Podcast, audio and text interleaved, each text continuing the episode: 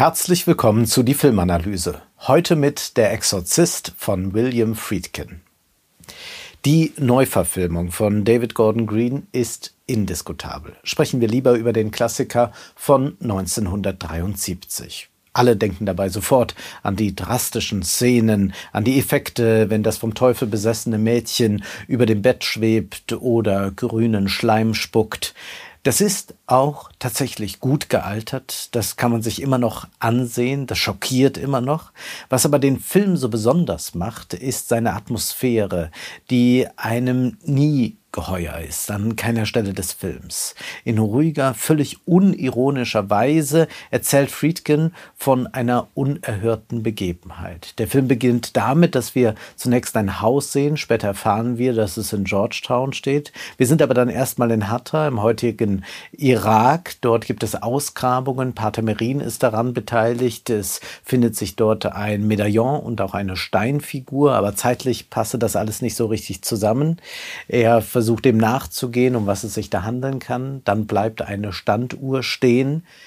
Das heißt, es gibt keinen Fortschritt mehr, kein Fortkommen mehr.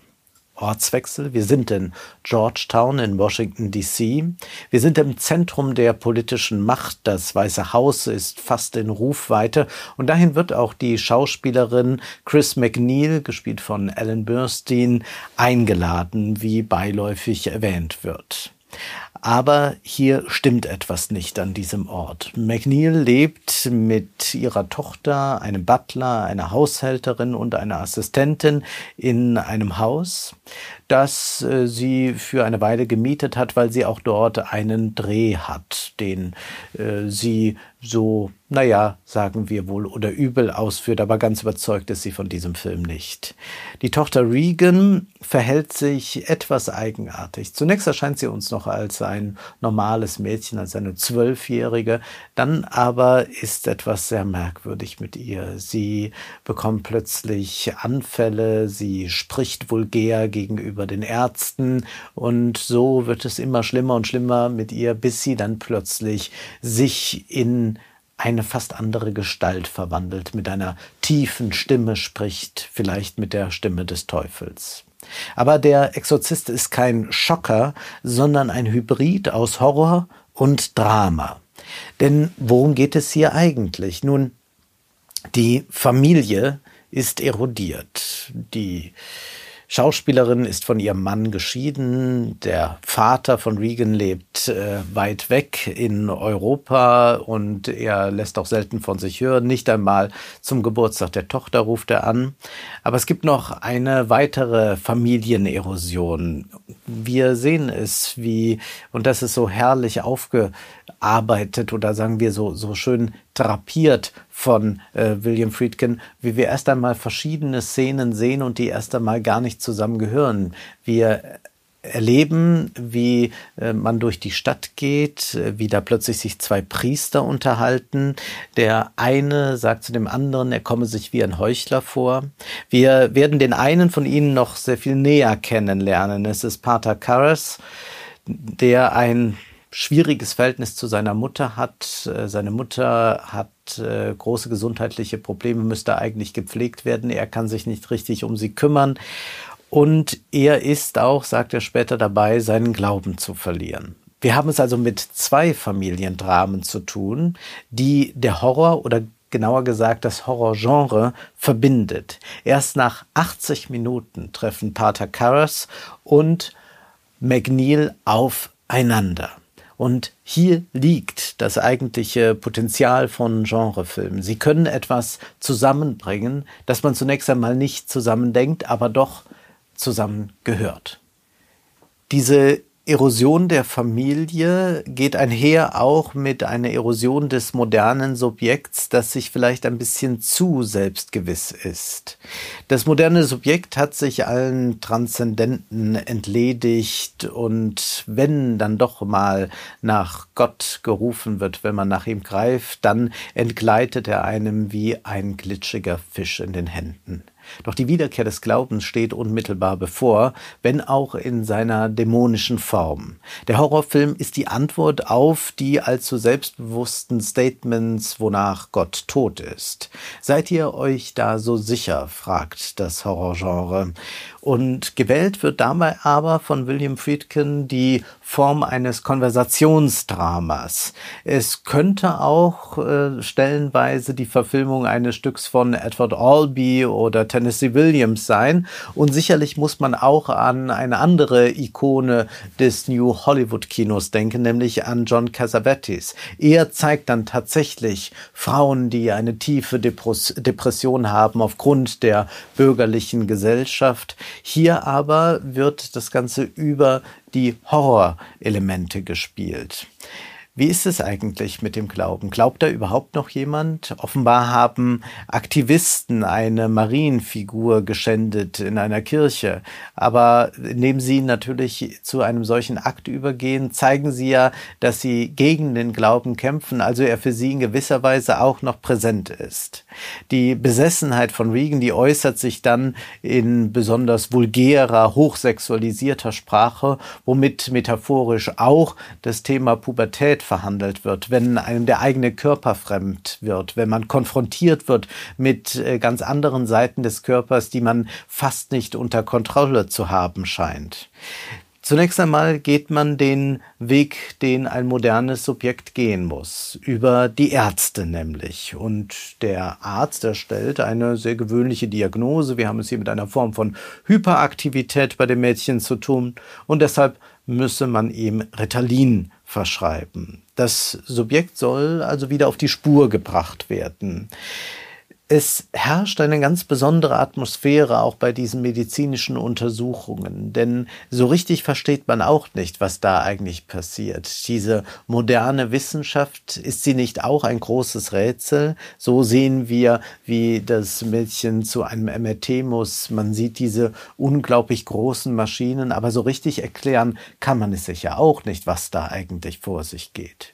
Und wie ein Arzt will der Film verschiedene Ursachen für die merkwürdigen Attacken des Mädchens ausschließen, um so zu einer stichhaltigen Diagnose zu gelangen. Die Mediziner sind aber irgendwann mit ihrem Latein am Ende und empfehlen der Mutter einen Exorzisten. Dabei sagen sie mit Einschränkung, Natürlich glauben wir nicht an diesen Spuk, aber die Suggestionskraft, die kann manchmal dann dafür sorgen, dass man befreit wird. Also sie negieren das Religiöse, aber doch irgendwie ist man auf äh, die Religion noch angewiesen. Zumindest äh, hat es eine gewisse Wirkung. Und wenn die Wirkung nun einmal die gewünschte ist, dann ist das doch auch okay.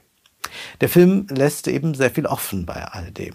Und dann gibt es noch einen Polizisten, der muss bald ermitteln in einem Mordfall, denn der Regisseur, mit dem McNeil zusammengearbeitet hat, ist tot. Das ist eine besondere Form ja der Humanwissenschaft, wenn wir von der Polizei sprechen. Es geht da um Wissensakkumulation, um Fälle zu lösen, um zu bestrafen. Und dieser Polizist kommt auch mit seinen Ermittlungen nicht weiter. Und er zieht selbst die Parallele zu einem Mediziner. Er sagt, naja, wenn die Forschung, wenn die Mediziner nicht immer weiter gefragt hätten, hätten wir heute noch kein Penicillin. Und auch deshalb muss er immer weiter bohrende Fragen stellen. Wir sind die meiste Zeit aber im Haus der Schauspielerin. Es ist eine eigenartige Atmosphäre, denn die Kamera sagt eigentlich nur, seht her. Die Kamera verzichtet auf schräge Perspektiven. Stattdessen zeigt die Kamera das Chaos, indem sie sich selbst sehr stark an Standards und Konventionen hält. Zutiefst verstörend an diesem Film ist seine Nüchternheit. Selbst in den spektakulären Horrorszenen erleben wir eine Mischung aus Positivismus und Mystizismus.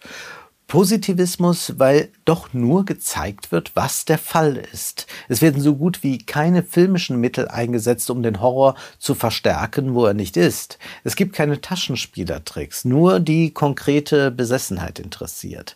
Und doch ist der Mystizismus präsent, einmal durch die veränderte Erscheinung des Mädchens, aber auch durch Pater Merin, der an den Ausgrabungen im Irak beteiligt war, der nun als äh, mystische Gestalt äh, dorthin gerufen wird, wird. Er, der alles schon gesehen hat, kann sich aber auch nicht erklären, was dort im Bett des Mädchens vor sich geht. Und das ist das Irritierende auch an diesem Film. Der Horror ist im wahrsten Sinne des Wortes real. Und wir können ihn hören. Dieser Film hat einen delikaten Sound. Wir hören Webern, Penderecki, Henze, elektronische Bässe, Tubular Bells, die berühmten von Mike Oldfield. Wir hören Gonzalo Gavira, der mit äh, Gegenständen des Alltags sehr verfremdete Geräusche hergestellt hat. Wir sind also hier im Bereich der Avantgarde-Musik, aber dann auch wieder in den Klängen des Alltags. Und wir wissen ja, dass wir unsere Ohren nicht verschließen können. Und so dringt alles in uns hinein, äh, wie auch äh, der Teufel überall hineinkommen kann. Und durch die Ohren hören wir auch die Stimme der Autorität. So ergeht es dann Pater Karras, der plötzlich, als er den Exorzismus durchführt, die Stimme seiner Mutter hört, die Mutter, die zu ihm spricht und die ihn wieder zu einem kleinen Sohn werden lässt. Nichts ist übergriffiger als Ton. Wir können uns kaum vor dem Ton schützen. Und so kann man fast fragen, ob es stimmt, dass der Film in erster Linie nur sichtbar ist, also zunächst war aus einem technischen Zufall heraus, könnte man sagen, der Stummfilm da und später kam der Tonfilm. Aber hier merken wir doch, wie sehr Ton und Film zusammengehören. Was aber nicht bedeutet, dass wir die ganze Zeit nur etwas hören, sondern auch die Stille ist entscheidend, dass dort ganz oft nichts zu hören ist, dass man sich langsam durch dieses Haus bewegt. Und auch das Finale ist ja keineswegs laut. Bemerkenswert an diesem Film ist auch, dass es so eine traurige, gedrückte Stimmung gibt. Wo sind wir hier eigentlich? 1973, also in der Nach-68er-Ära. Es ist ein Film über den Tag danach. Die Studentenproteste gegen den Krieg sind schon von der Filmindustrie in ein Konsumgut verwandelt worden. McNeil spielt in einem solchen Film mit. Es geht da um Proteste gegen den Krieg. Wir sehen Plakate und sie kommentiert das dann selber etwas schnippig zu Hause, als würde Walt Disney die Schrecken der Stalin-Ära verfilmen. Also die revolutionäre Zeit ist schon schon vorbei, sie ist schon aufgehoben ins Hollywood-Kino. Und was auch diesen Film auszeichnet, ist sein Prinzip der Latenz. Etwas ist da, aber noch nicht in Erscheinung getreten. Oder es ist etwas in Erscheinung getreten, aber wir wissen gar nicht, ob es da ist. Das ist das Besondere, was diesen ganzen Film durchzieht. Da ist dieser Lieutenant, der mit Pater Karras eine merkwürdige Konversation anfängt. Der macht ihm ein Kompliment, der sehe doch aus wie Marlon Brando. Er will ihn ins Kino einladen, aber Karras äh, sagt, er habe den Film schon gesehen. Also auch die homosexuelle Neigung des Polizisten ist latent präsent. Äh, anders als in Friedkins Filmen Die Harten und die Zarten oder Cruising, wo es ganz offensichtlich ist. Pater Karras ist eigentlich ein Mann der Wissenschaft, auch wenn er zur Kirche gehört. Er ist Jesuit, also damit sowieso schon mal der Wissenschaft näher. Er hat Psychologie in Harvard studiert. Er setzt eigentlich für die Erklärung der meisten Dinge die Naturwissenschaft statt die Religion seine lässige Kleidung und auch seine lateinamerikanischen Wurzeln verweisen zudem auf die damals sehr äh, populäre Befreiungstheologie. Und er selbst versucht auch, sich dem Fall Regan wie ein Wissenschaftler zu nähern. Denn was tun Wissenschaftler? Sie falsifizieren. Sie müssen erst einmal ausschließen. Sie müssen herausfinden, was wirklich der Fall ist. Und so sehen wir, wie er äh, Regan mit vermeintlichem Weihwasser bespritzt, aber in Wahrheit handelt es sich da um normales Wasser und er will sehen, ob sie wirklich vom Teufel besessen ist oder nicht. Aber jeder Erkenntnisfortschritt führt nur wieder in eine Sackgasse. Es ist ausgerechnet eine Zwölfjährige, die hier vom Teufel besessen ist. Also in ihr kehrt das Archaische, das Verdrängte, das Urzeitliche wieder. Hier bleibt also die Zeit stehen. Also auch die Jugend kann nicht fortschreiten. Auch für die Jugend gibt es keinen Fortschritt. Es ist die Wiederkehr des Religiösen. Es ist aber auch ein Zeichen für die Krise, dass es eigentlich in den 70er Jahren schon kein Fortkommen mehr gibt. Es darf durchaus als ein Zeichen der Rebellion gewertet werden, dass die Tochter sich so widerspenstig gegenüber ihrer Mutter verhält, dass sie so vulgär spricht. Eigentlich das, was man tut, wenn man in die Pubertät kommt. Aber wir sehen dann, wie die Tochter schlussendlich rekrediert. Sie ist am Ende wieder die liebe kleine Tochter ihrer Mutter, die Auflehnung gegen die Autoritäten verkörpert durch die Mutter, durch den Arzt. Die Auflehnung ist gescheitert. Der eigentliche Befreier, die rebellische Gestalt, also der Jesuit Caras, muss sterben, damit die bürgerliche Tünche wieder aufgetragen werden kann. Indem der Priester zu diesem Opfer bereit ist, anstelle des Mädchens zum Wirt des Teufels wird, streicht er ebenfalls das Revolutionäre durch. Ist der Film damit komplett allegorisch zu lesen? Gehen wir fünf Jahre zurück in das Jahr 1968 zu Roman Polanskis Rosemary's Baby, zu dem es auch eine Filmanalyse gibt. Es gibt hier einen ganz klaren Verweis in der Exorzist auf Polanskis Film. Es gibt eine Party im Haus von Chris McNeil und die bourgeoise Gesellschaft erinnert an die Satanisten aus Polanskis Film. Polanski erzählt allegorisch, wie ein neugeborenes Subjekt in die bürgerliche Gesellschaft, die wie eine Sekte ist, aufgenommen wird und wie sich die Mutter der patriarchalen Ordnung unterwerfen muss. Friedkin erzählt ebenfalls metaphorisch, aber nicht wird der gesamte Film zu einer Allegorie auf irgendetwas Konkretes. Vielmehr öffnet der Exorzist Assoziationsräume, in denen Vietnamkrieg, Watergate-Skandal und das Ende der 68er Revolution angesiedelt ist. Es geht um die großen Erosionen, darüber, dass man kein Vertrauen mehr hat, dass man vielleicht zu sehr auf den Fortschritt gesetzt hat, jetzt aber den Rückschritt erleben muss. Der Horror, der ist präsent, er steht aber auch für sich. Es geht nicht einfach nur darum zu sagen, man erzählt durch den Horror irgendetwas, sondern der Horror, das Religiöse, das Dämonische, das scheint auch etwas zu sein, das einfach präsent ist. Geht es vielleicht dann doch darum auch, dass es das Böse im Menschen gibt, dass es zum Vorschein treten kann? Geht es um den Zivilisationsbruch, der jederzeit passieren kann, der optisch interessanterweise an Roman Polanski angelehnte Regisseur im Film, der attackiert ja McNeils Butler mit der angeblichen Nazi-Vergangenheit. Und dieser Butler will sich aber dann herausreden und sagt, nein, nein, er sei ja gar kein Deutscher, er sei Schweizer. Nun, das ist nur ein Hinweis darauf, dass noch viel mehr im Verborgenen liegt und wieder nach oben kommen könnte. Das Ende ist kein abruptes, sondern dieser Film klingt aus. Und so bleibt der Film dem Prinzip der Latenz bis zuletzt treu.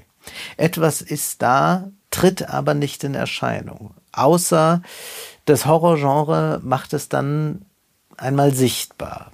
Der verunstaltete, schreckenerregende Körper der besessenen Regan lässt sichtbar werden, was sonst nicht hervortritt, aber da ist.